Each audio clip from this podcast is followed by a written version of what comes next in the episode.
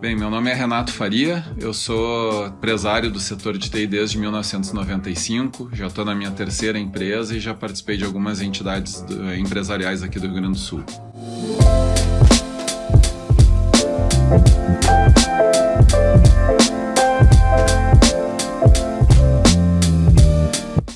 Eu sou Daniel Scherer, executivo de TI e apaixonado por tecnologia.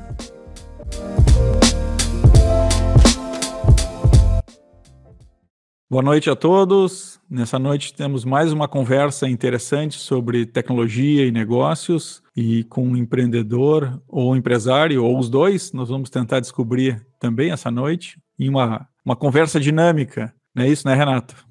Isso aí. Bom dia, boa tarde, boa noite, boa madrugada para quem estiver nos ouvindo em qualquer um dos horários possíveis. Lembrando sempre que a gente está disponível aí no Spotify, no Apple Podcast, na, no Facebook, na nossa página, que é um canal de comunicação também. Quem quiser fazer considerações, críticas, elogios. E estou muito feliz aqui da gente estar tá recebendo o Jonatas Abbott, um executivo de sucesso do mercado de TI em âmbito. Começou gaúcho, mas em âmbito nacional, já, já esteve à frente de entidades muito representativas do nosso setor Uh, foi um dos fundadores da Brad, que quando não era a Brad ainda, era a GAD, né, Jonas? E, e vai estar nos no, comentando aqui a carreira dele, as experiências que ele teve. E, Jonas, seja muito bem-vindo, está em casa, prazer estar aqui falando contigo. Ô, oh, Renato, prazer é meu. Daniel, muito obrigado aí. É um privilégio estar aqui com vocês, pessoas que são muito queridas e caras para mim, pelo que representam no mercado de tecnologia gaúcho brasileiro, viu? Muito obrigado pelo convite. Que legal. Jonatas, nos comenta um pouquinho. Começou fazendo jornalismo até que um dia entrou na TI. Conta um, como é que foi a, a origem da, do Jonatas aí nesse mercado da economia digital. Cara, na verdade, no fundo mesmo eu comecei vendendo batata, né? Mas isso é pré-tecnologia, né? Eu empregava muito pouca tecnologia na época, na verdade a não ser uma, uma A10, que era uma Chevrolet que a gente carregava de batata em dois irmãos e vendia de bar em bar em Porto Alegre. Mas depois eu, eu comecei estudando jornalismo e mudei para propaganda por causa da grade de horários da faculdade. É, gosto muito das duas áreas, né? É, fui ter um estúdio de fotografia, quebrei, e aí sucumbi aos amigos que, me, que diziam que eu tinha que vender, que eu tinha que ser vendedor, porque eu tinha é, talento ou jeito para ser vendedor, né? O que o que não deixa de ser verdade, mas é um equívoco que as pessoas cometem ao avaliar a equipe de vendas. Né? A venda ela é muito mais técnica do que talento nato de alguém. Né? Então, tem vendedores excepcionais que são muito quietos, não são aquela pessoa extrovertida que animava a família e tal, né? Mas eu desenvolvi uma carreira e comecei justamente depois de ser fotógrafo a vender computadores, né? E comecei vendendo ainda Itautec, acho que o Daniel deve lembrar desse desse monstrengo aí, né, o XT. Lembro, lembro bem. Itautec XT. Depois, uh, ali eu ainda usava o WordStar, né, Daniel? Eu Fala, cresci Renato. ouvindo meu pai comentando dessas marcas aí. Pois é, não. Do falando. Renato é muito jovem ainda para lembrar. Eu, eu editava é propostas. Né?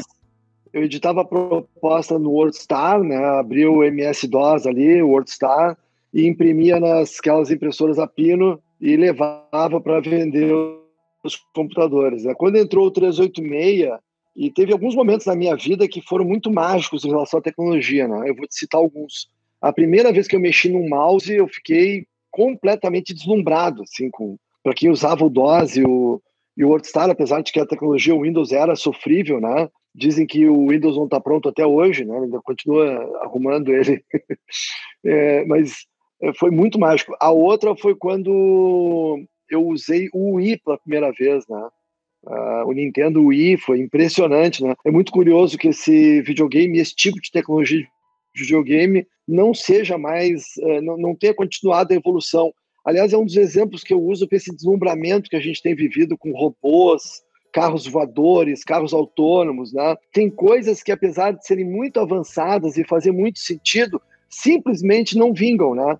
E o Wii e aqueles outros Kinect, que depois vieram alguns videogames ali é, sem fio, que parecia ser um padrão futuro dominante, simplesmente desapareceram. Tá?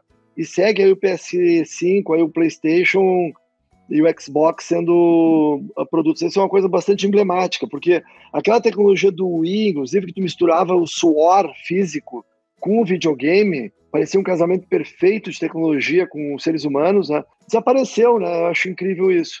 E, e, aí eu passei a vender computadores, mas tive um momento muito emblemático da minha carreira, que foi o grande turning point da minha, da minha carreira, que simultaneamente eu passei num concurso para a Petrobras, em sétimo lugar, para a área de vendas. Eu trabalhava vendendo computadores, já tinha me destacado no mercado de informática como um bom vendedor, depois um bom gerente de, de vendas, né? E recebi um convite de uma distribuidora de informática na época da venda de computadores, quando explodiu as grandes feiras de informática, como Finasoft, Condex, e aqui em Porto Alegre, vocês devem lembrar também as feiras dos shoppings, né? Eu nunca me esqueço da Unidata vendendo 4 milhões de reais em dois dias de feira, máquinas IBM, né? 4 milhões de máquinas IBM em, em 48 horas. Né? Se e eu aí, não me engano, Jonatas, acho que essas feiras em shoppings, até uma da, das primeiras foi a Sucesso que organizou, não foi, Daniel? Tu que já foi presidente. Bah, agora tu me deixou numa saia justa, porque eu não Eu acho ideia. que era o, foi até o, feiras o nas Guido. mas eu acho que o Guido que criou. É, no fim ah, da reserva de é, mercado, não é isso, Jonas? Isso, a Sucesso tinha uma feira, assim, né? Tinha, tinha alguns grandes players de feiras em Porto Alegre, né? E era impressionante, eram feiras gigantes extremamente intensas, porque era a explosão do, do personal computer, né? do, do PC, o PC invadindo a casa das famílias, né? Eu vivi intensamente essa época. E aí receber um convite de uma distribuidora era um crescimento da minha carreira, porque as distribuidoras eram players muito importantes nesse mercado. Mas, simultaneamente, eu recebi o convite da Voyager Internet, do meu então, é, do meu atual sócio, na época foi meu empregador, o Alan Luz, que estava montando um provedor. Naquela época, os provedores eram muito parecidos com os celulares, né? não à toa, na mesma época, ambos tinham filas pelos corredores dos edifícios para tu ganhar um user para se logar numa linha de escada ou para obter uma linha de telefone celular, né? Então tinham filas para tu conseguir comprar algo, né? Que é algo que a gente hoje em dia na atual economia é difícil de acreditar, mas é, era muito difícil tu, tu, obter um celular e obter uma um user de internet lá 95 para 96. Eu recebi esses dois convites e estava quase fechado com a revenda de informática, mas já tinha na faculdade ali na Fabico, na URGS, assistido uma aula da Liana, pode ser a Liana da, da do Instituto de Informática da URGS, sim, é, sim. Uma, uma, uma, professora muito famosa, né? É, e ela apresentou para a gente, até quando ela foi apresentar a primeira vez, o, um rato tinha ruído a linha que ligava os dois prédios, ela ia mandar um e-mail de um prédio para o outro, nós não tínhamos, a, não tínhamos a menor ideia do que, que era um e-mail, isso era 94 ou 95, na Ramiro Barcelos, na URGS. Né? E eu já tinha ouvido falar, e o, o boom da internet começava a acontecer, e, e eu fiquei numa dúvida cruel o que, que eu faria. Né? Quando eu decidi pelo provedor, o Alan tinha desistido de me contratar. E aí eu pedi para conversar com ele, me recebeu na casa dele, e eu fiz um negócio de risco. Né? Eu disse para ele que botei uma meta absurda, inatingível ali de vendas, sobre a qual eu ganharia um dinheiro muito grande, e se eu não atingisse, ele gastaria muito pouco. Ele topou, e nós, eu justamente já vivia as feiras de informática com stand de computadores e, e percebi, Renato e, e, Daniel, ali foi minha grande sacada, minha primeira grande sacada de marketing nesse mercado, né? É, que o Fininvest, que era a grande financiadora dos PCs, ela tinha uma menina em cada stand da feira. Meninas técnicas, né? Ela não apelava para sensualidade, ela ela botava meninas ali é, bem treinadas para aprovar o financiamento, facilitando num processo de marketing a demanda do consumidor, que era sentar no estande para comprar um IBM na Unidata, por exemplo, e já aprovar o financiamento ao vivo e já sair com o computador debaixo do braço. Fascinante. Ao invés de tu ter que ir no estande da Fininvest ou tu ter que esperar dois, três dias, era uma simbiose perfeita né, de ponto de venda e vendas agressivas. Eu aprovo aqui e já sai com a máquina. Né?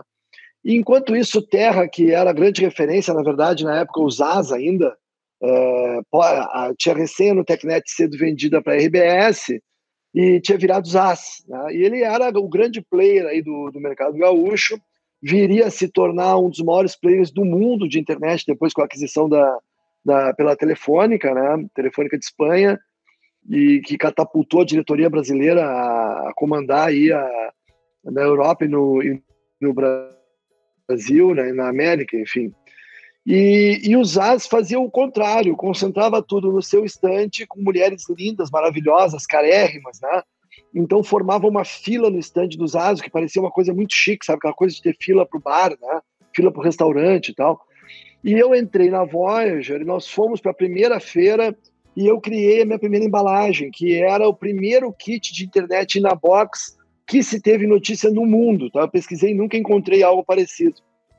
E ao invés de ter um estande com duas mulheres lindas ali, apelando para essa coisa da beleza das mulheres estande, eu peguei eh, 19 para 20 meninas nos cursos técnicos do Parobé de informática, com uma calça jeans, uma camiseta da Voyager, montei o Voyager móvel, que era essas, esses triciclos elétricos usados para pessoas com deficiência, com dificuldade de locomoção, né?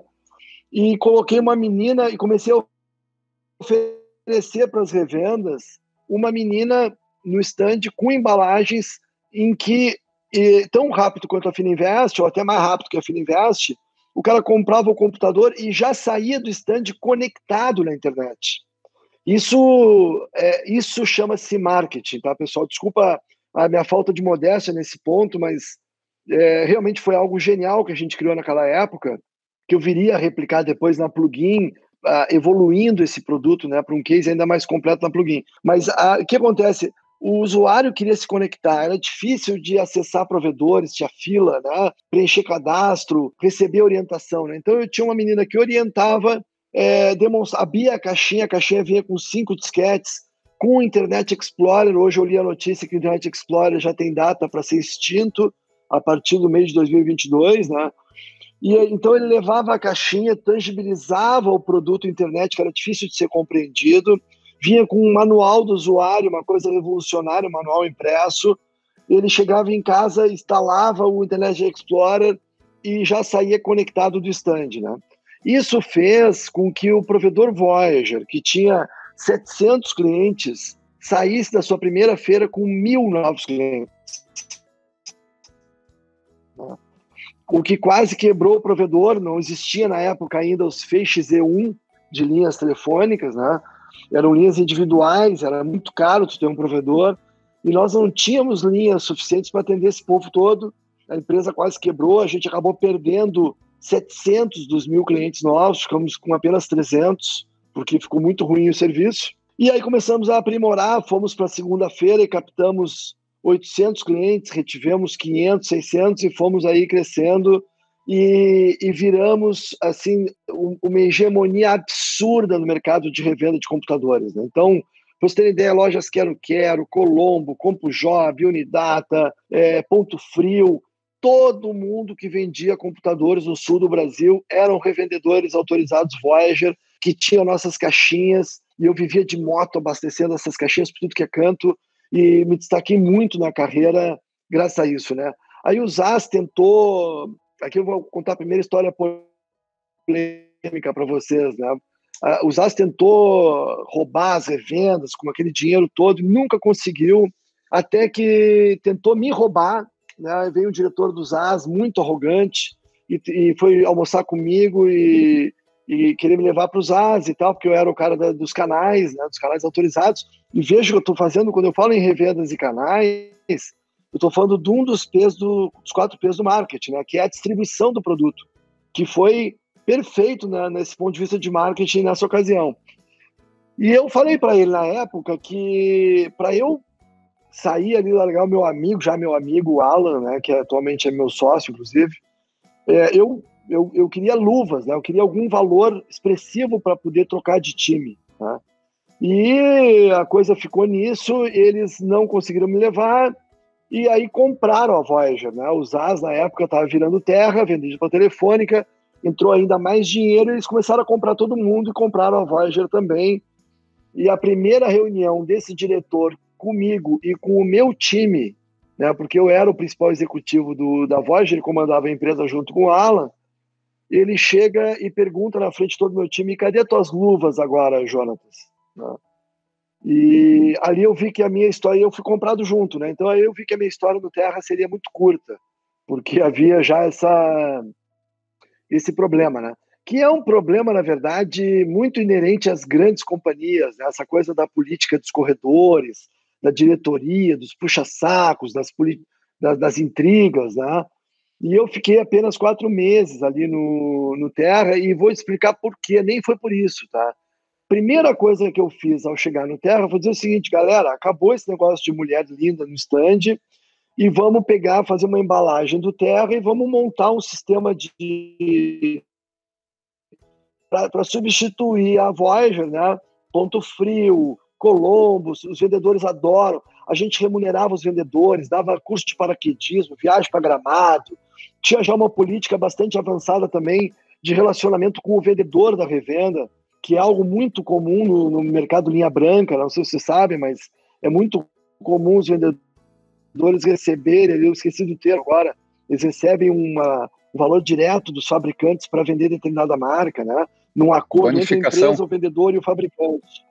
É uma bonificação, que é uma coisa estabelecida, inclusive, com os empregadores, né? E, e, aí eu disse, não, cara, vamos montar o sistema da Voyager, que vai ser mais legal ainda no Terra, com o dinheiro que vocês têm, nós vamos criar um sistema de distribuição. Não, não, não, nós vamos continuar com o mesmo sistema, né? Então, assim, e aí vem o grande ponto, Daniel, tu, tu começou com a provocação empresário versus empreendedor, né? É, eu fui ser empresário pela primeira vez na minha vida aos 38 anos, mas sou empreendedor desde que me conheço por gente. E essa é a grande confusão que o pessoal faz, né? É, existe muito empresário que eu conheço que não é empreendedor, ele pode ser um bom empresário porque contrata bons empreendedores, né? e muitos empreendedores do terceiro setor, do meio universitário, ou mesmo empregados. Na minha empresa tenho muitos empreendedores contratados. Né? E o empreendedor, ele é aquele que empreende, que constrói, que tira da inércia projetos, que muda a história de uma empresa, que desenvolve produtos, desenvolve processos que revolucionam, que criam atalhos, né? Esse é o sentido de empreender, de tu criar jornadas é, empreendedoras que se transformam em facilidades para o consumidor e resultado para a empresa, né? E por isso que é muito importante nós termos empreendedores, né? E é, inclusive é muito injusto esse esse conceito que se criou nessa pressão sobre montar startups, né? É, em que, como se for se, ser empregado é uma coisa burra e ser empreendedor é algo legal, né? O cu é tu ter uma empresa e tu ser empregado é tu dar dinheiro para os outros, né? Isso não é verdade. É, há muitas pessoas que, e eu sou uma delas, que não tem perfil para ser empresário. Eu nunca tive, nunca desejei ser empresário, né? E muitas pessoas precisam da liberdade de ser empregado para criar, para dormir tranquilo, para ser feliz. Né? E não há nenhum mal nisso, dá para ganhar um bom dinheiro e, e ter menos preocupações ou até ser mais feliz financeiramente. Porque a maioria dos empresários, na verdade, não se realizam financeiramente. A maioria dos empresários quebram? No mundo inteiro, inclusive, não só no Brasil. Há muito mais empresas que não dão certo do que dão a minha liberdade de empreender já havia sido castrada dentro do, do Terra, na medida em que a minha principal criação, principal motivo do sucesso da Voyager, que foi uma embalagem ligada ao ponto de venda, ligada aos estandes de feira, a distribuição do produto havia sido já negada pelo meu empregador, né? E eu percebi que eu apenas seguiria ordens, não teria liberdade para criar, ou seja, eu deixaria de empreender e isso me desmotivou. Eu acabei sendo convidado pelo trabalho que eu havia feito na Voz. Opa, vai lá, Renato. Eu ia te perguntar, esse ponto ele é bem pertinente, né, Jonatas? Eu acho que a, essa dualidade ou essa confusão de conceitos né, entre ser empresário e ser empreendedor, mas no fundo, no fundo, acho que essa questão da liberdade que tu trouxe, ela é preponderante.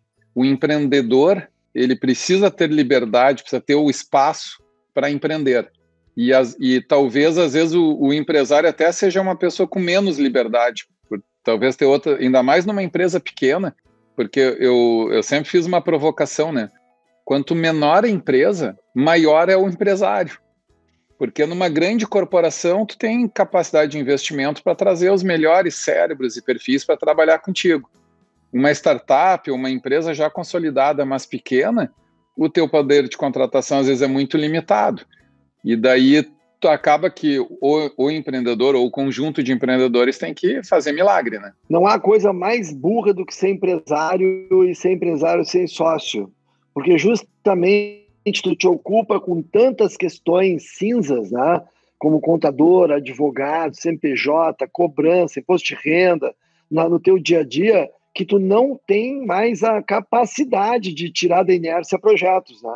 Por isso que eu defendo muito e apliquei isso na prática, que é muito importante tu ter sócios, porque além de ter, ser a forma mais barata de ter capital intelectual quando tu inicia uma empresa, tu ter sócios representa tu dividir esse fardo da sociedade, permitindo que, que tu tenha mais tempo para fazer o que é mais importante para a empresa ainda, que é criar, que é olhar para o mercado e desenvolver produtos e processos de alto valor. Por isso que o, quando o Júlio me chamou para uma consultoria, o Júlio Vicente, que era sócio da Dinamize, né? Eu saí da plugin e ele me chamou para uma consultoria de marketing na Dinamize, né? que havia abandonado o produto e-mail marketing estava focado num CRM. E, e, ele foi muito inteligente daí em me convidar para sócio, justamente percebendo que ele sozinho teria dificuldade ali de, de tocar a empresa, né? E eu, seguindo a mesma batida do, do Júlio, eu também chamei o Alan, que, com quem eu tinha feito aquela parceria maravilhosa na Voyager, um, 10 anos antes, eu chamei ele para também ser sócio, né? Então o Júlio era o sócio técnico, eu comercial e marketing, o Alan para cuidar do financeiro e da operação, o que possibilitou justamente eu não cuidar de coisas para as quais eu não tenho a menor habilidade, especialmente a parte de administração, e focar na parte em que eu entendia muito bem, tinha boas ideias, que era comercial e marketing, né? E aí aconteceu justamente da Matrix, que havia sido recém-vendida para o grupo Primus, que é um grupo indiano-americano né, de Boston. A Matrix já era um dos maiores provedores do Brasil, com 55 filiais no país, 45 franquias e 10 filiais próprias, um grupo catarinense que surgiu abaixo do grupo Amauri, que é um grupo bastante conhecido no estado de Santa Catarina e aqui no sul, dono da Via Porto, entre outras revendas de veículos, né? E, e, eles tinham visto o meu trabalho no mercado, porque eles também batiam nas revendas só falavam em mim na Voyager, e me convidou para. O Marcelo Strois me convidou para substituir ele na geria, virar gerente em São Paulo, e me convidou para substituir ele na gerência geral da filial Porto Alegre, que ficava ali na Fernando Machado, no centro. Eu aceitei prontamente é, esse desafio, fui embora feliz da vida do Terra e fui para a Matrix. Né? Na Matrix, isso foi o ano de 1999, ali perto do estouro da bolha, a Matrix tinha uma participação furiosa nas feiras, nas maiores feiras do Brasil, como a Condex e Fenasoft, e, e fiz um trabalho, é, modéstia à parte, muito bom ali na gerência da filial Porto Alegre. Fui escolhido o melhor gerente do Brasil entre essas 55 cidades. E quando o meu guru comercial ali, o Luiz Gustavo Dutra, foi convidado para assumir a diretoria comercial da Jovem Pan, eu fui catapultado, a, fui convidado para ser diretor comercial da Matrix, para morar em, entre Florianópolis e São Paulo. Né? Então, eu saio de um provedor regional, vou para a gerência geral da Matrix e em menos de um ano sou convidado para assumir um cargo de diretor numa multinacional para morar fora de Porto Alegre. Meu filho tinha recém-nascido, né? Meu filho nasceu em julho de, de 2000 e em agosto de 2000 eu, eu fui morar durante segunda a sexta entre Florianópolis e São Paulo. Foi uma, uma acho que foi a maior adrenalina da minha carreira, provavelmente foi esse movimento, né? E então fui uma big empresa, cuidar de 55 filiais, né? E que ano foi isso, Jonas? 1999. 99, tá. E ali a gente foi muito bacana porque a Matrix tinha stands de mil metros quadrados que imitavam um data center. Para ter uma ideia do stand dela na Fenasoft, dentro do stand tinha uma a, era transmitido o pânico da Jovem Pan de dentro do stand da Matrix. Ela tinha uma área toda dedicada só para venda de cable modem da NET, uma área da NET, uma área para acesso escado, uma área corporativa. Era um stand gigantesco, a gente trabalhava ali em torno de 60 funcionários durante os quatro dias de Feira Soft, né? Então eu vivi uma, um período muito intenso da minha vida em que eu viajava para todos os cantos do Brasil, né? Em cada dia eu estava numa cidade diferente, é, Rio, São Paulo, Belo Horizonte, Joinville, é, Fortaleza, Recife, Salvador. E realmente foi muito, muito intenso, muito desgastante também, né? Isso é interessante, estava tava fazendo uma analogia, né? Hoje em dia a gente tem opções de plataformas na web para N tipos de soluções, a própria Dinamize, né? Temos esses conceitos de inbound marketing e tudo, mas esse resgate que tu está fazendo, por mais que fossem produtos digitais, tudo vendendo acesso à internet, era uma venda muito física, né, Jonas? É muita stand, é venda corpo a corpo. Sim, muito, muito. Eu, eu, eu, continuo acreditando muito nisso, viu, Renato? Tanto que a gente costuma, costumava, pré-pandemia, né, a viajar para todos os cantos do mundo. Para eu sei que tu esteves lá na Alemanha, né, no é, na, na, na, na Cebit. Na Cebit, exatamente. Uhum. Né? É, eu fui para a XSW, é, muitos amigos nossos vão para a NRF em Nova York, ou para aquela grande feira de eletrônicos né, lá em Las Vegas também, que, que é uma feira muito importante, a CES, né, Consumer Electronic Show, onde são lançadas as tendências, né? Então essa essa questão física ela é insubstituível, né? E continua sendo muito importante. Eu acredito muito forte que volte muito intensamente pós-pandemia, né? O pessoal está falando muito já no nesse boom pós-pandêmico, né? Como houve após a Segunda Guerra Mundial, enfim. E, a, e hoje a Dinamize, que tem sete filiais no Brasil e quatro fora do Brasil, é, se ressente muito dessa falta de encontros físicos, viu? A, a nossa empresa sempre viveu muito disso.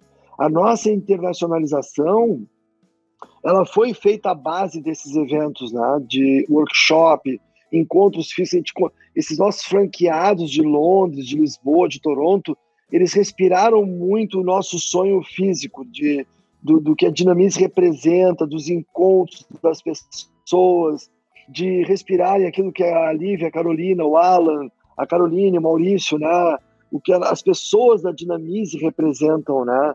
E, e, as pessoas, tanto quando a gente foi inaugurar Londres, a Karine, que é a nossa, Karine Vargas, que é a nossa franqueada lá, ela pediu assim, olha, não pode faltar o vídeo do encontro da Praia de Santa Catarina, porque aquele vídeo mostra muito o que é ser dinamize, né?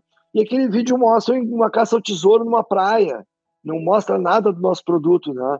Mas dá a vontade de fazer parte daquele sonho, tu entende? Isso é uma coisa muito difícil de ser explicada. Uh, tem empresas que passam isso e a minha empresa passa isso, não através de mim, através das pessoas que estão lá, né? Passa essa coisa gostosa de estar junto conosco, tu entende? Isso eu é... me lembro desse vídeo por ter visto pelo, ah. acho que no Facebook. Sim, sim. A, a gente fez também recentemente, final de 2019, uma banheira cheia de dinheiro num evento lá em São Paulo, que também foi uma coisa muito engraçada ali, e uma, foi uma ativação, como se chama hoje em dia, né? E, e a Dinami sempre teve essa coisa da, da, experiência física, né? Mas enfim, então eu estava na Matrix ali, ali foi uma escola é, relâmpago, eu fiquei um ano nessa, nessa vida louca, assim, de atender uma equipe comercial ali com 40, 50 vendedores, é, fiz um encontro nacional em Florianópolis, um hotel fazenda, que representou muito isso, né? mas era uma, uma vida muito, muito intensa, realmente. Negociei contratos gigantescos, né? Cheguei a negociar. Esses dias eu revelei pela primeira vez essa história no Facebook. Eu cheguei a fechar contrato numa cantina em São Paulo com a Globo.com. A, a, a Matrix seria o provedor que montaria as 4 mil cidades do provedor Globo na época, que era um projeto de provimento gratuito da Globo que depois, como todo mundo sabe, nunca saiu do papel, nunca teve um provedor né, de acesso, como ela ia montar conosco. Não à toa ia montar com a Matrix, porque a Matrix era toda a parte do IG era feita pela Matrix, né?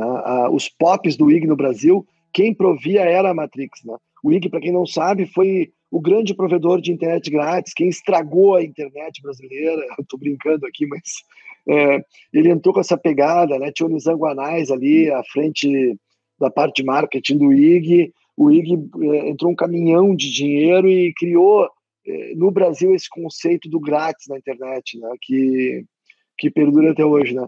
E a Matrix era a grande provedora, né? Do de toda a parte de pop, ali, point of presence, né? Com os, os servidores, as linhas de acesso para o IG, e eu negociei esse contrato com a Globo.com, fechei esse contrato numa cantina uma da manhã, com a ordem já de mesmo de madrugada acordar o diretor técnico, começar a instalar no dia seguinte. Então era um negócio realmente milionário com a Globo, quer dizer, pô, era um foi o maior negócio da minha carreira provavelmente, né? Mas alguns dias depois é, trocou toda a diretoria da Globo, esse projeto caiu por terra já no meio, isso foi em 2000, já representando essa explosão da bolha que os mais jovens ouvem falar, né? Que houve o estouro da bolha em 2000, porque havia se criado ali em volta da Nasdaq é, empresas.com, né? Eram empresas sem nenhuma receita e que passaram a valer milhões, né? Como elas eram empresas não só sem receita, mas também sem futuro, porque não havia modelo de negócio sustentável, era um dinheiro que foi fora. E claro que as empresas rapidamente perceberam isso, e com isso houve uma grande explosão da bolha.com que a gente viveu nos anos 2000, em que muita gente perdeu dinheiro e muitas pessoas perderam emprego, né? E eu conheço algumas que até hoje jamais conseguiram reerguer suas carreiras porque elas foram montadas em cima de algumas empresas muito furadas, né? Era uma coisa meio parecida com os coaches aí hoje em dia, esses coaches digitais que ganham dinheiro algum, mas ensinam as pessoas é, como ganhar dinheiro, né? A gente sabe que tá cheio disso no Instagram hoje em dia, né? E, e o pessoal.com era um pouco isso, sabe? Era muito dinheiro, muita fumaça e pouquíssimo negócio, né? E, mas aí que aconteceu, o Renato, nessa época eu estava muito aflito com o meu casamento, com meu filho recém-nascido, a quem eu não conseguia cuidar. Eu, eu realmente tinha uma vida muito esgotante, porque com 55 cidades, eu vivia praticamente em São Paulo e Rio de Janeiro, né? Chegava em Porto Alegre esgotado ali à meia-noite de sexta-feira e cinco da manhã estava de pé segunda para pegar o voo das seis para Florianópolis ou já para São Paulo, né? E, então eu acabei forçando a minha saída para voltar para morar em Porto Alegre, né? Então, basicamente, eu pedi demissão e voltei desempregado para Porto Alegre. E aí comecei uma corrida ali para me recolocar e tive a, a indicação ali do Guilherme Ambros, que foi o cara que, que montou a plugin, na verdade, há muito tempo atrás, que depois fez a fusão com a plugin com a Vanet, lá do Guinhate, né? E que ela hoje dá o UOL junto com o Jaime. O André Guinhatti era da Vanet, o Guilherme Ambos era da Plugin, houve uma fusão das duas, que virou um monstrengo chamado plug-in barra Vanet Corporative Internet. Eu tive que garimpar um professor de inglês para me garantir que existia a palavra corporative, né? porque o correto seria corporate, né? E, e aí o, o Guilherme apresentou para o Jaime que tocava plugin e me chamou para um almoço na Federação, o Jaime Wagner, todo mundo conhece, né? E confidenciou. E, e que, que, já esteve aqui contando a trajetória dele, viu, Jantos? Legal, legal, legal. É, meu vizinho na praia, um cara com quem eu jogo tênis e pôquer, um cara brilhante aí do, do, do nosso mercado, né?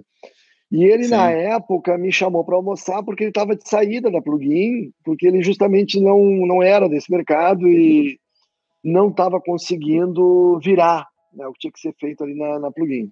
E me convidou para substituí-lo.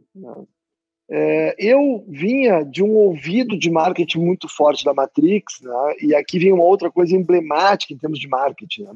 Quando tu tem uma empresa com 55 filiais como a Matrix tinha, tem um ouvido de marketing para o mercado muito poderoso, que o presidente na época não respeitava. E a minha equipe toda do Brasil inteiro na Matrix, ela pedia desesperadamente por hospedagem compartilhada de sites, né? que era um produto que não era ainda muito ofertado naquela época. E o CEO da Matrix forçava a barra dizendo que o produto que se venderia e que nós tínhamos que vender era o de servidor dedicado. Né? O servidor dedicado até hoje é um produto premium do mercado de host, né? e naquela época mais ainda. E eu tive grandes discussões com ele do seguinte, cara, o que o pessoal quer vender e o mercado está pedindo é hospedagem compartilhada de sites, um produto barato. Os sites estão se multiplicando, a web está explodindo, né? Pós estouro da bolha das empresas.com, as empresas estavam caindo de cabeça na internet e ele temou que não, né? E quando eu vim embora, já bastante frustrado também com a minha dificuldade de empreender naquela grande empresa lá de Florianópolis, eu cheguei na Plugin, topei o desafio proposto pelo Jaime, o Jaime combinou de ficar ali seis meses comigo, e, e, seguinte, cara, primeira coisa, vamos acabar com esse nome, né? Plug-in barra Vanet, né? Ninguém queria abrir mão do, do nome depois da fusão, né? Conseguia muito custo convencer os sócios da Vanet que o nome maravilhoso era Plugin, consegui convencer os executivos da Plugin que Corporative Internet não ajudava a vender para o PME brasileiro e transformei em Internet Corporativa, então ficou um nome mais simples, né? Plugin Internet Corporativa, tirei o hífen fora e convenci todo mundo que a Plugin deixaria de ser um provedor para se tornar um data center. Eu nunca me esqueço dessa reunião, porque o diretor de tecnologia da época, o Leandro Espanhol, que fazia um trabalho muito bem feito, depois comigo é, foi um dos caras-chave ali na evolução da plugin, por tudo que a gente fez. Mas o Leandro, eu nunca me esqueço quando eu falei isso, o Leandro, que era diretor técnico, começou a rolar de rir no chão. Né? Ele disse: como é que nós vamos virar um data center? Nós não temos dinheiro, nós temos um CPD aqui de provedor. Nós, para vocês terem uma ideia, a plugin tinha 60% do seu faturamento em, em, em linha de escada e tinha 60% da sua folha de pagamento em desenvolvimento de sites. Porque naquela época os provedores faziam de tudo, né? Então a plugin fazia é, venda de acesso discado, venda de linha dedicada, venda de servidor, venda de desenvolvimento de sites, né? E eu acabei com toda a parte de desenvolvimento de sites para poder justamente focar nos canais que seriam as agências desenvolvedoras de sites. É, vendi o acesso discado para o UOL e transformei a plugin da noite para o dia num internet data center que vendia o quê? Hospedagem de sites que eu sabia pela minha grande equipe do Brasil inteiro que viria a ser o produto da hora, né? E eu estava certo, né? Não só eu estava certo, como uma outra empresinha pequena que surgia na garagem da família Maltner também estava certa. Chamava-se Local Web, que começava a se desenvolver nesse ano de 99 para 2000 e para 2001 ali, né? Na verdade, a, tu vê o bonde que a Matrix perdeu, porque a Matrix estava ali em 1999 com 55 filiais do Brasil pedindo hospedagem compartilhada e a, e a local web começava a nascer e olha o tamanho da empresa que é hoje, né? Mas graças a essa sacada da hospedagem compartilhada, e eu consegui convencer os sócios, né, que seria um grande lance para plugins transformar num provedor de hospedagem compartilhada e dedicada, ou seja, um data center. Uh, aproveitei que a TIT estava montando a fibra ótica dela na Júlio de Castilhos, bati uma foto da fibra sendo instalada mudei o nome da empresa e criei uma embalagem que revolucionou ali a história da plugin, que representou toda essa mudança de conceito, né? Então, Renato, na época, o, a, o que eu fiz com a plugin foi reinventar a plugin, né? Como o posicionamento dela de produto, a marca e criei uma embalagem, né? E essa embalagem ela foi, modéstia à parte, genial, porque eu, eu resolvi um grande problema que os desenvolvedores de sites tinham, Naquela época, tu mandava um e-mail para um provedor de hospedagem, esperava até 48 horas para receber de volta uma senha de FTP, File Transfer Protocol, né? para poder subir um site para a internet. Né? E eu criei uma embalagem que era ainda mais útil que a da Voyager. Ela era uma embalagem que já vinha com uma senha pré-liberada de acesso ao servidor de hospedagem. Então eu, eu criei o internet na box, o hosting na box, né, era o plug hosting, o nome do produto. Criei a linha então de produtos plug, né, plug host, plug server, que era setor dedicado, e fomos para o mercado então para uma feira é, e foi uma estreia fabulosa, porque aí eu levei a plugin para São Paulo, eu já tinha bons contatos no centro do Brasil, montei a primeira operação da plugin em São Paulo e estreamos lá no Maxud Plaza com essa embalagem é, e foi uma estreia retumbante, porque primeiro que nós chegamos numa feira em que só tinham computadores e mulheres bonitas, tá? E eu tenho uma foto e vídeos desse momento que são muito emblemáticos, que mostram a local web com os dois vendedores de braços cruzados do lado do nosso stand, e o nosso stand com oito vendedores e fila de atendimento, fila esperando para ser atendido para descobrir o que, que era o plug hosting. O que, que era essa caixinha que a agência levava para casa e que dava para ela, de fato, as chaves da empresa. Então vejam que nós pegamos e, trans, e empoderamos o canal autorizado. Ao invés de ser uma conversa, como se tinha muito na época, de é, fingir que tu está é, dando importância para o canal, nós de fato dávamos a chave do data center para o canal autorizado. Na medida em que a agência levava ali 10 caixinhas para sua empresa, e essas 10 caixinhas o desenvolvedor abria e de posse dela já tinha uma senha pré-ativada do servidor. Nós realmente confiávamos no canal autorizado. E ele ele passava então a ter a chave do servidor, né? E aí foi uma verdadeira explosão da plugin que acabou com esse reposicionamento, com a estratégia de canais. Né? Eu criei na plugin a primeira política de canais do mercado corporativo de internet do Brasil. Me orgulho muito disso. Essa política foi copiada pela Local Web depois, né? E, e essa, esse formato de distribuição, de transformar agências em revendedoras de produto digital, nasceu ali na, na plugin no ano de 2001 para 2002, né? quando eu também criei, Renato, o Terceira Terça. Então ele foi criado por ocasião da minha entrada na plugin. Na verdade, eu já vinha negociando com o Junei, mesmo desempregado, é, de montar um evento, né? E nem todo mundo sabe disso, mas a minha grande motivação de montar o Terceira Terça era estar desempregado. Eu precisava rapidamente encontrar o maior número de pessoas do mercado para tentar me recolocar.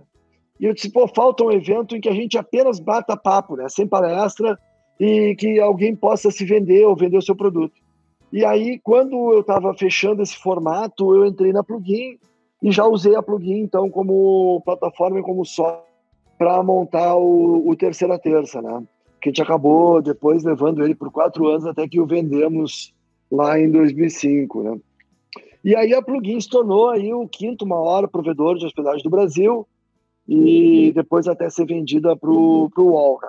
E casualmente hoje eu estava numa call com o UOL e, e, lembrando eles que o UOL Host foi montado dentro da plugin. Né? Eu estava lá, eu nunca me esqueço que me chamaram para essa reunião e o Marcelo Acácio, que era diretor do UOL Host, tava, tinha o desafio de montar o UOL Host dentro do UOL. Ele estava fechando com a Local Web na época, uma coisa impensável hoje em dia, né, que são concorrentes. E quando eu entrei, mostrei a caixinha para ele, ele ficou fascinado com a embalagem e, e, fechou com a plugin. A plugin foi então o white label do Wallhost, onde nasceu o Wallhost, que é essa potência hoje no Brasil inteiro, né? Casualmente também um revendedor Dinamize hoje em dia, né? E aí, cara, essa essa é, essa participação foi emblemática e essa caixinha da plugin me deu o meu primeiro top de marketing da DVB é, com essa estratégia de canais e essa embalagem. Né? Então foi uma história muito bacana. Eu nunca mais conversei com o James sobre isso, mas eu vou confidenciar uma coisa para vocês. Eu, se fosse sócio da Plugin, muita gente achava que eu era sócio, dado que eu estava muito à frente da operação naquela, naquele período, né? Eu jamais teria vendido a Plugin, né? Como eles venderam naquela época, né? Tinham vários sócios. Um dos principais sócios era um investidor tradicional, né? Que era o Corá. E, mas assim, a, a, a, o, que a, o que a plugin fazia estava no início. A plugin poderia ser uma local web hoje em dia, né? Para vocês terem uma ideia, a ideia que eu tive para o e-mail marketing da Dinamize veio da plugin. Porque quando eu era diretor da plugin, o Jaime deve lembrar disso também, havia uma grande demanda por disparo de e-mail. E a, e a plugin tinha um produto desses. Mas era o famoso servidor de lista, que era um servidor burro, né? Que enfileirava e-mails ali para distribuir. Não era e-mail marketing, né? como é hoje em dia inteligente com múltiplos IPs. Era um servidor burro que enfileirava e-mails. Né? E cada vez se pedia mais. Então eu saí com aquilo da plugin na cabeça e a plugin poderia ter montado uma dinamize. Seria um apenas um dos braços da empresa. né? Ela poderia ter crescido muito mais como provedor de hospedagem, né? O que acontecia naquela época e acontece até hoje, acontece comigo na Dinamismo também, é que quem trabalha com tecnologia, o Renato sabe disso, é uma pressão absurda, né, Renato? Por capital intensivo, por aumento de salário, por Sim. procurar desenvolvedores, a gente perde para os concorrentes, e é dinheiro no banco, e há uma sensação de que a gente vai ser comido pelos grandes, que não há como seguir, que esse mercado será dos grandes, e cada vez mais isso parece verdade, né? LGPD veio trazer para a gente uma dificuldade muito grande para os pequenos, porque está cada vez mais caro ter uma empresa digital, cada vez mais difícil ser pequeno nesse mercado, né? Mas é possível, né? E então apenas o que eu fiz na Dinamize eu poderia ter feito dentro da, da plugin, né?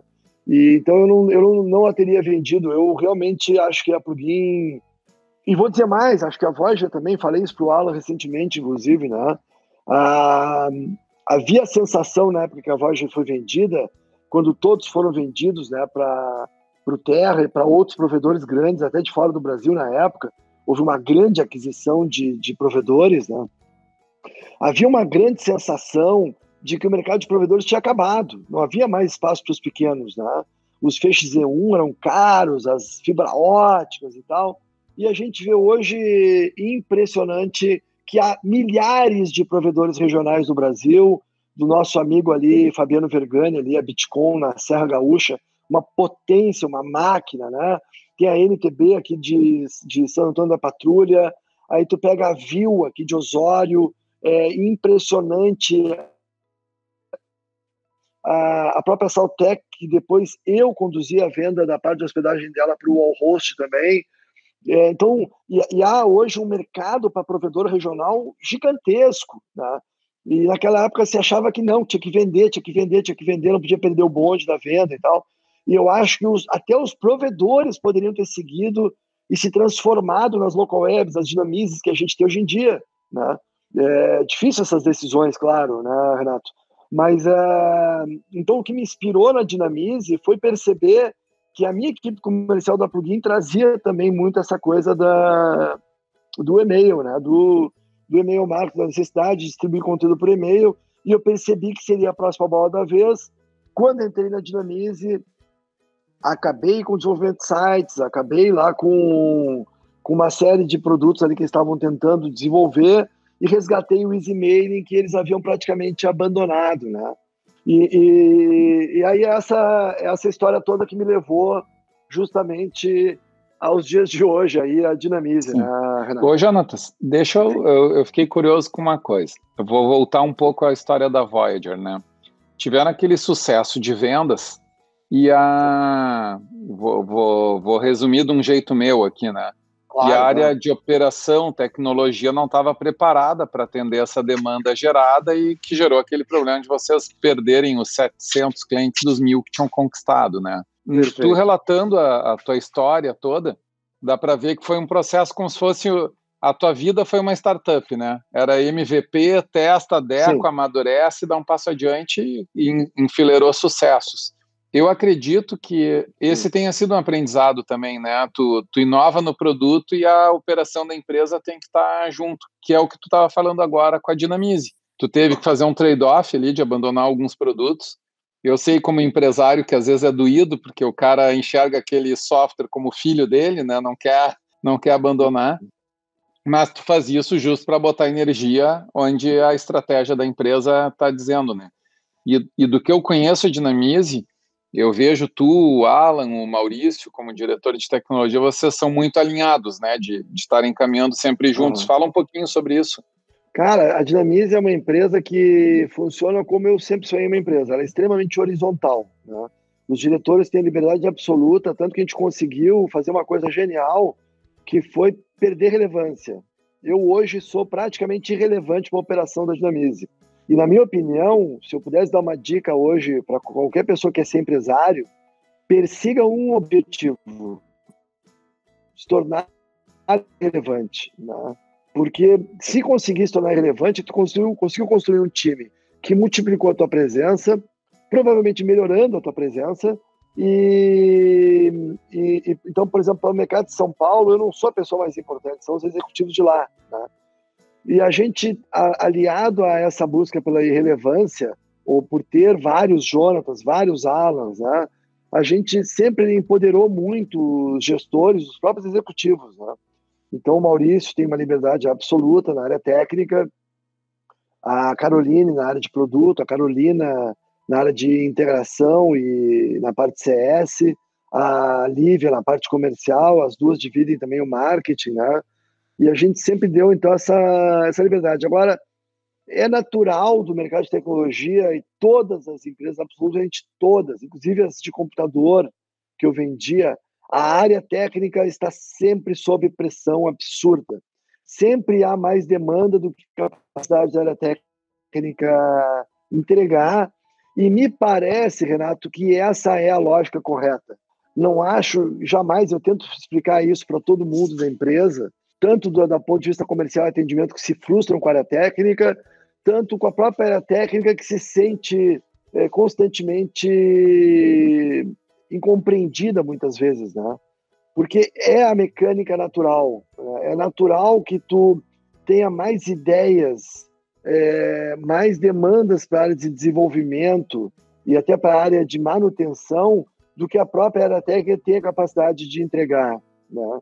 Eu nunca conheci, jamais na minha vida conheci algo diferente, tá?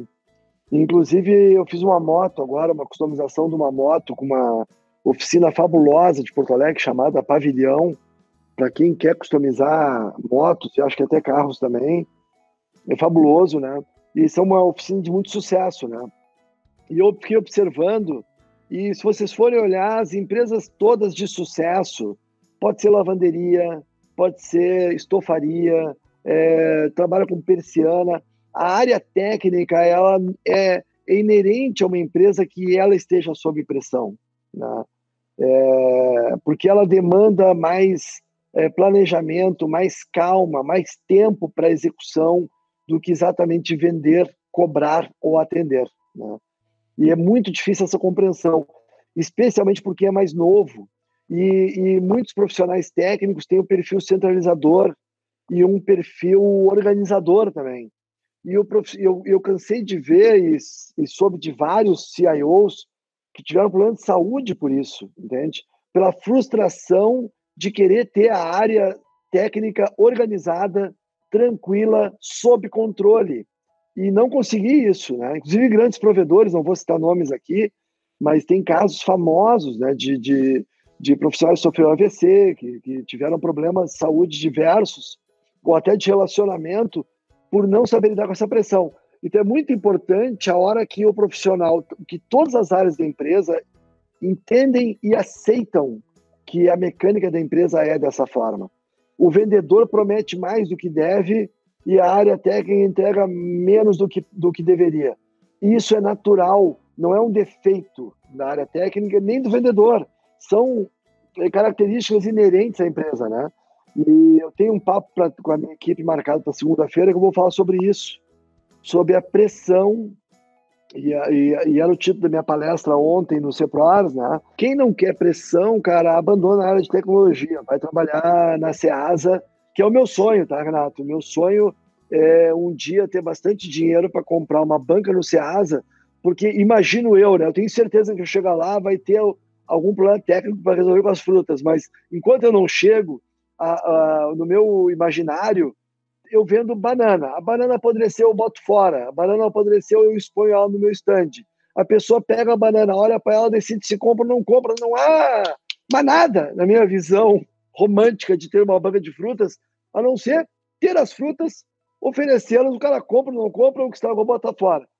É, então, quem não quer, cara, vai montar uma banca no Ceasa, viver com a vegetação, enfim, tal, porque tecnologia é viver sob pressão absurda, né? Esses dias eu conversava com uma, uma fintech que está explodindo no Brasil inteiro e eles estão desesperados com a área técnica, né? Que, que estão cheios de ideias, de demandas, de os fundos estão cobrando a evolução da ferramenta e eles perderam desenvolvedores para os concorrentes. Cara, eles me contaram exatamente o mesmo filme que eu vivo desde de que eu vendia computadores, especialmente desde que eu entrei na Voyager, tá? A Voyager, a Plugin, a, a, o Terra, depois a Matrix, depois a, a Plugin, depois a, a, a Telium, né? Não contei da Telium Networks, lá do meu amigo Rivaldo e do Daniel Saquete, que é um ex-Conex, que hoje é sócio da Telium em São Paulo. A Telium é um big provedor, né? Quando a Dinamize não me remunerava, eu fui morar em São Paulo de novo, em 2006, né? Fiquei longe da família de novo para poder fazer com que a Dinamize se desenvolvesse a ponto de me pagar e eu poder morar de volta em Porto Alegre. Mas todas, absolutamente todas as empresas que eu trabalhei e todas que eu conheci e que eu revendi, como a Intelig, a TIT e outras, todas tinham a mesma mecânica e os mesmos problemas. Então, se a gente aceitar isso, a, a, a empresa vai certamente ser mais feliz e mais saudável, né? Muito legal. Deixa eu te. Eu, eu vou te fazer uma provocação, mas uh, tu falando, eu fico claro. imaginando, o Daniel deve, deve conhecer bem essa história aí, né, Daniel, de, de pressão por entregas, uh, tecnologia e tudo, né? Muito, muito. Hoje eu vejo a tecnologia e acho que. Mas tecnologia, todo mundo fala estratégica, a tecnologia hoje é a base. Eu não sei se a TI, eu sempre digo para o meu pessoal, né? A TI não é uma área estratégica, a tecnologia é estratégia, porque hoje é a ferramenta básica para sustentar tudo. E, e, nós, de TI, dentro da empresa, somos os responsáveis por manter tudo funcionando. E as mudanças são cada vez mais rápidas, né? Então, a exigência e, e, e, o, o pessoal que usa Apple, né, se acostumou a apertar um botão e já está tudo funcionando sem problema que é a mesma coisa em tudo que se faz e acha que tecnologia é só apertar um botão, fazer um download e sair executando. Então não é uma vida realmente fácil ou sem estresse. As pessoas têm que ser forjadas para isso, né? É, mas eu, eu também falo isso para os jovens que quem está tá preocupado se vai ter emprego no futuro é só fazer TI, né? Porque a falta de mão de obra está impressionante. Só tende a aumentar porque ela é cada vez mais essencial, mesmo robotizando coisas, alguém vai ter que criar esses robôs, né? Então acho que a é impressionante, é, é, uma impressionante. Profissão, é uma profissão de futuro.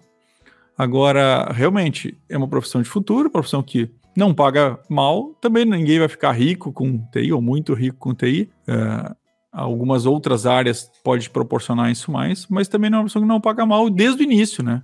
Estagiário nível 1 básico no primeiro semestre, que não sabe nem programar, já está bem empregado em TI. Então, é incrível. É, é, só o cara tem que saber assim: vai ser cobrado, vai ser pressionado, vai ser estressado. Mas isso aí eu acho que é porque eu, eu vejo assim, né? Tem, tem brigas que são ruins, tem brigas que são boas, né? Essa briga, é, briga aspados, né? Entre comercial e operação, que é no nosso caso aqui a tecnologia, é uma briga boa é briga de duas áreas que querem fazer a coisa acontecer, só que o, o quem está no mercado ali na, na linha de frente às vezes tem um ritmo, uma velocidade que o planejamento para executar as coisas da área da tecnologia não é compatível, né? Uhum. Uh, eu, eu percebo muito assim às vezes a área de negócio que é uma solução para segunda-feira. É, e eu não digo que eu também não sei tem essa ansiedade, viu, Renato? Eu, eu como claro. gestor da área, às vezes eu vejo alguma coisa que não, não tá do jeito que eu quero. Cara, eu quero uhum. sentar ali com o pessoal e fazer. Mas a gente claro. já pelo menos sabe como a coisa funciona e sabe que nem sempre é tão Sim. simples, né? Existe um, a parte baixo do iceberg, ela é mais complexa. É, claro. E, e demora mais. Então eu tenho, eu tenho que saber dosar isso. E acho natural que a, uma área, às vezes, de vendas não saiba a complexidade disso e, e por isso acha que é simples. Nem deve saber, né? Exato. Mas sabe que o, uma das coisas que o Jonatas em N momentos abordou é esse alinhamento prévio, né? Alinhar o que, que a área comercial vai fazer, para onde que a empresa vai se direcionar, a estratégia da empresa, e a tecnologia está sabendo nesse momento de definição estratégica, não quando o barco mudou de rumo. Porque é, dela tem, tem uma coisa quadro. legal, né? Porque a, a empresa dele, eu não sei se ele comunica mais com as áreas de TI, Jonatas, ou tu fala mais com as áreas de marketing diretamente. Eu falo mais com, com as outras áreas da empresa, viu? Porque a área de tecnologia ela ela está constantemente justamente assoberbada, né? sob pressão e, e é ruim tu interrompê-los, né? Tu, tu, ter esse ruído que é tão positivo no comercial, né? E, então eu, eu evito, né? Eu realmente considero uma área ali muito intelectual e, e é um desafio constante para mim, na verdade, o Daniel, porque saber se relacionar com a galera da área técnica não é para qualquer um. Né? Tem que saber são profissionais com o seu perfil específico, como são os da cobrança, como são os do financeiro, como são os comerciais, cada um tem a sua característica, né? E eles têm um modus operandi ali de viver dentro da empresa deles. E eu respeito muito isso, sabe? Eles têm ali os momentos deles de happy hour e tal. Eles têm uma turma muito ainda mais na pandemia, que eles eles estão ali, uh, alguns trabalhando na parte presencial, né? E eu respeito muito, eu não sou aquele tiozão empresário que quer participar de tudo, sabe? Ah, eu também aqui vou falar de, de, de Golang, vou aqui escovar um beat com vocês, porque eu sou o tiozão malandrão empresário que manja um pouquinho de tecnologia. Porque os caras vão ser complacentes, indulgentes comigo, louco para ver o tiozão pelas costas, entendeu? Então eu procuro entrar quando realmente eu devo ou preciso entrar por algum motivo e procuro não entrar quando não é necessário, porque ele é um território técnico em que eles gostam daquele ambiente bastante puro. É, é um ambiente, ele é, um, ele é uma área em que tu sente a, atenção mais no ar do que as outras. Talvez na cobrança também a gente sente, né? Há momentos do mês ali que a gente sente isso também. Mas há uma concentração absurda, né? O cara tá digitando linhas de código, tá mexendo com a infraestrutura que a gente tem na Amazon, lá em Ohio, e tá olhando para os disparos de e-mail a partir da Europa. Quer dizer, são coisas é, delicadas, não é bom haver distrações né, na área de, de tecnologia, né? Então eu gosto, me relaciono muito, é, levo para almoçar, a gente bate papo e tal, mas é uma área que eu transito bem menos. É, eu vejo, por exemplo, né, nós como clientes, empresa, né, como clientes, uh, quem faz toda a conexão e o trabalho é a nossa área de marketing, né? não é nossa, não é nossa área técnica. E há um tempo atrás ou talvez até tenham alguns CIOs que ainda ficam ressentidos um pouco disso. Eu sempre fui muito mais ao contrário, né? Quanto mais as áreas puderem ser autônomas e eu só apoiar, melhor, porque é tanta demanda que se ficar tudo dependendo que a TI dê amém, a gente não anda, né? A empresa não vai conseguir ter velocidade. E acho que a TI tem que ser, é, tem que ser de olho é, é uma... segurança e coisa, mas o resto, as áreas têm que ser autônomas nisso. Mas isso é um outro problema que a gente enfrentou a vida toda, viu, Daniel? A, a empresa tende a entortar para a área de TI, como tudo envolve tecnologia, a, é, é, é, quase que natural que a gente tente empurrar para a área de TI uma série de responsabilidades que não deveriam necessariamente ser dessa área, né?